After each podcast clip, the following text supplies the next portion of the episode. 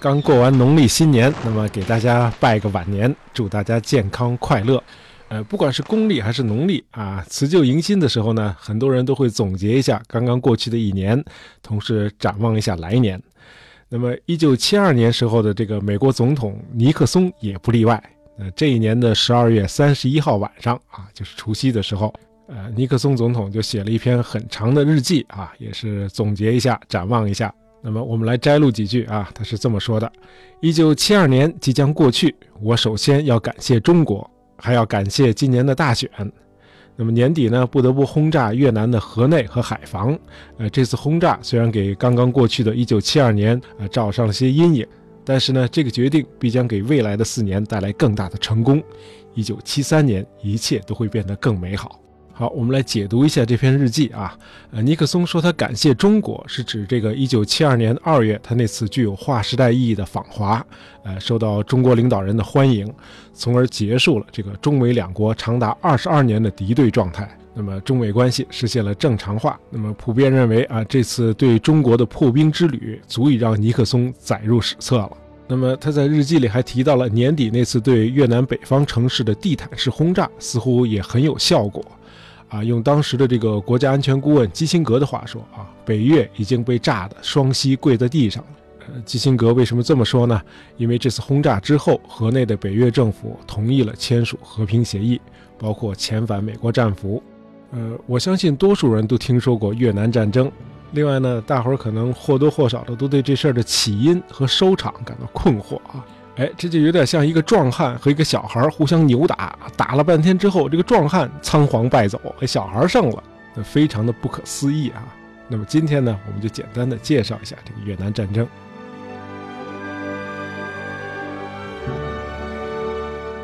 打开地图你会发现，越南呢是中南半岛上一个自北向南弯曲的长条形的国家。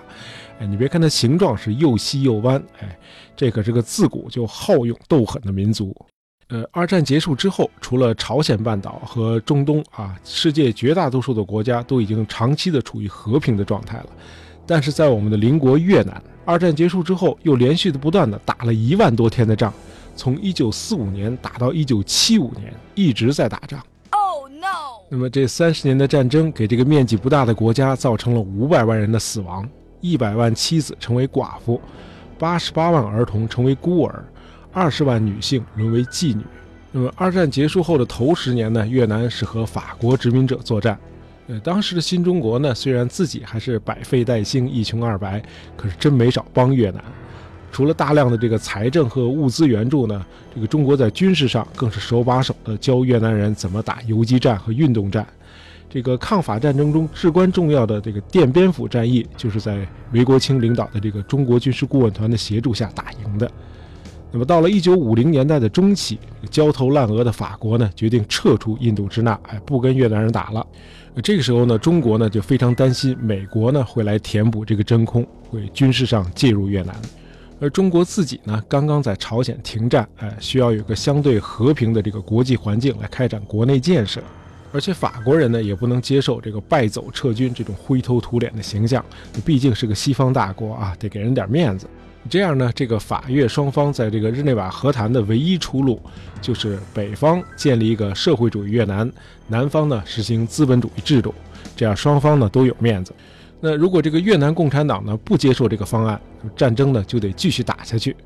而如果法国在美国的帮助下不撤军，继续留在越南，那么越南共产党别说统一全国了，拿下整个越南北方都很困难。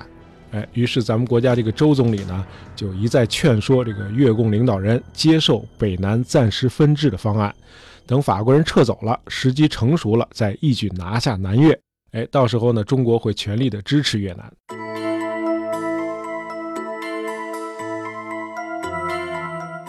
那么反复劝说之后，这个越共领导人呢，只好恨恨作罢啊，怀着强烈的不满，签订了这个日内瓦协议。以北纬十七度线为界，分成南北两个国家。那么，一九五六年日内瓦协议签订以后，法国撤军。这法国人一走，北越就开始一步步的渗透到越南南方，在南方建立了大大小小很多的根据地，同时，在这个共产党的领导下，这个各个反政府力量呢联合起来，于1960年成立了越南南方民族解放阵线。哎，这就是美国人后来的主要敌人 ——Viet Cong，越共。哎，这些南方的越共呢，得到北越的大力支持，就在各处举行暴动，啊，目的是推翻南越政权。哎，正赶上这个早期的南越总统吴廷艳呢，是一个性格狭隘、偏激，呃，做事非常极端的人。他残酷地打击和自己意见相左的那些人士，把相当多的这个中间派人士逼到了南方越共那一边，哎，为越共提供了很好的群众基础。呃，这个时候刚刚打完朝鲜战争的这个美国呢，非常担心这个共产主义在东南亚扩张。哎，他们发现仅仅提供经济和军事援助，这个南越军队根本搞不定越共。相反，这越共是越做越大。于是，到了1965年，约翰逊总统决定派遣美国的地面部队直接参战。那美国人的做法呢是北炸南打，美军的地面部队呢只在南越和越共作战，绝对不越过北纬十七度线。那毫无疑问，这种缩手缩脚的战略呢，注定是要失败的，因为你既不能给北越以毁灭性的打击，也不能彻底清除南方的越共。那么，在南方打的一系列大规模的战斗，像什么德朗河谷战役、西山战役、顺化战役啊，都是以美军的胜利告终的。但那又怎么样呢？南方的越共和北越渗透过来的部队，始终能够做到想打就打，想跑就跑，而且取到这个柬埔寨和老挝，哎，就是所谓这个胡志明小道啊，这个南方越共能够得到来自北越的人员和物资供应。因此，美军在南越虽然在战术上取得了一系列的胜利，但是在战略上是完全没有取胜的希望的。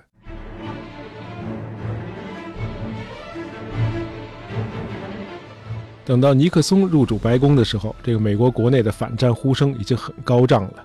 这个尼克松呢就已经意识到啊，美国必须把自己从这个越战的泥潭里头拔出来，因此就提出了这个越南战争越南化。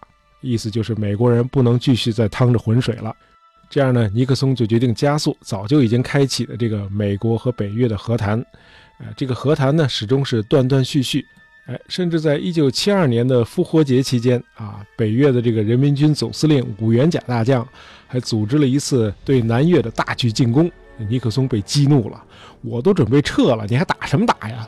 于是美军就出动了大批的 B 五十二轰炸机，对北越进行了极其猛烈的轰炸。后来谁也没想到啊，仅仅靠这个 B 五十二轰炸就能造成越军十万人的损失。这个五元甲因此被撤职，北越呢又回到了谈判桌前。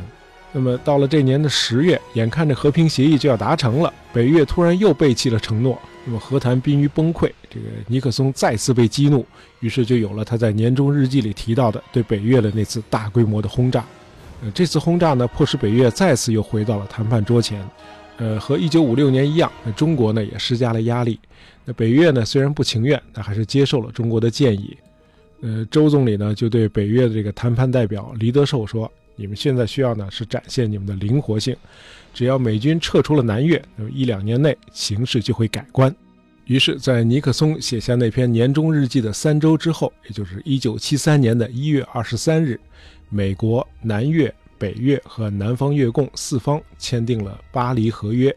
那么这份合约的核心内容，说白了就是停战，然后美军呢撤出南越，哎，从而达成这个美国社会主流要求的这个体面的和平，退出越战。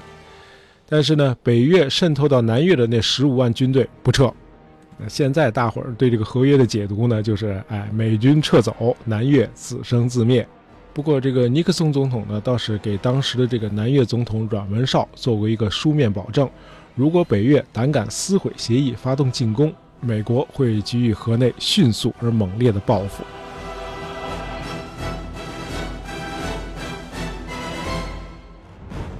巴黎合约签订不到两个月以后，美军就几乎全部撤出了越南。呃，不到两年，也就是进入1975年之后，这个周总理的预言就全都变成了现实。北越开始大规模的进军南越。呃，没有美军保卫的南越，当然完全不是北越的对手。那么，南越的总统阮文绍这时候想起了尼克松的承诺，但这时候尼克松呢自己已经出事儿了啊，因为国内这个水门事件，他已经辞职下台了。这个阮文绍呢，就只好给一个他从没见过面的人写信求援。哎，这个人呢，就是继任的美国总统福特。哎，你别说，这福特总统还真没见死不救，他向国会申请了七亿美元的紧急拨款，用于美军阻止北约的进攻，结果遭到国会的否决。脑子进水了吧你？咱们好不容易从那滩浑水里撤出来。到了一九七五年的四月，在南越的首都西贡啊，也就是今天的胡志明市，已经是人心惶惶了。美国驻南越的大使啊，叫马丁啊，Graham Martin，哎，他认为如果突然宣布这个撤离美国侨民，会引发这个西贡百姓的恐慌，而且这样做呢，也是对南越的无情的背叛。因此呢，就这么一直慎着，什么也不动。但是他还是执行了这个福特总统啊关于撤走这个战争孤儿的命令。战争孤儿是什么呢？哎，就是那个美国军人在越南留下了很多这个私生子啊，把这些孩子先撤走。等到了这个四月二十一日，已经有四千多美国侨民和十三万南越公民，呃，通过各种方式自主的逃离了越南。这些出逃的越南人中间，应该包括这个大名鼎鼎的脸书创始人扎克伯格的岳父和岳母啊。扎克伯格的岳父呢是个华裔越南人，哎，当时应该也都在难民的队伍里。那么到了四月二十九号，这个北越军队已经打到了西贡的郊区。那么这一天呢，四五百名越南平民就翻越围墙进入了美国大使馆。呃，福特总统严令马丁大使不能再以不变应万变了啊，你赶紧撤离所有的使馆工作人员。于是这个美国海军呢就出动了这个 CH 五三大型运输机，一批批的把美方人员运走。那么，CH 五三虽然是世界上最大的直升机，但是一次呢也只能运走四十人，就这么急急忙忙的运了一天一夜。到了次日，哎，就是这个三十号的早晨七点五十分，最后十一名守卫使馆的海军陆战队员从使馆的顶楼登上直升机撤走。呃，满怀期待的四百二十多位啊，已经聚集在使馆大院里的越南人，仰望着天空啊，期盼着直升机回来再把他们接走。直升机再也没有回来。仅仅两个小时以后，北约的坦克就已经开进了西贡市区。那么，四月三十日这个完全可以拍成大片的这个惊心动魄的日子，被后来的越南政府定为再统一日，成为一个法定的假日。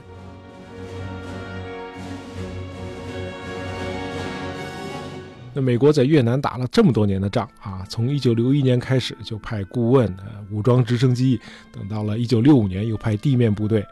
那么从一开始呢，打这些仗就是为了力挺南越。但是美国人越扶植，这个南越对美国的依赖心就越重。一直到一九七五年这个西贡政权倒台，这个南越领导人呢还期待着美国把他们从失败中拯救出来，这当然是妄想了。美军两年前就已经撤走了，当然管不了以后的洪水滔天了。哎，可见这个靠外部力量建立的政权之后想自己独立存在是根本不可能的。呃，尼克松总统在一九七二年十二月三十一日写那篇日记的时候，有没有预见到这个越战最后会出现这样的局面呢？我们不得而知。不过我们可以默认，像他这样卓有远见的政坛老手，应该是能预见到的。好，今天的节目就到这里。喜欢大爷杂货铺的朋友，别忘了订阅我们的专辑，这样就不会错过我们的新节目了。感谢大家收听，咱们下期再见。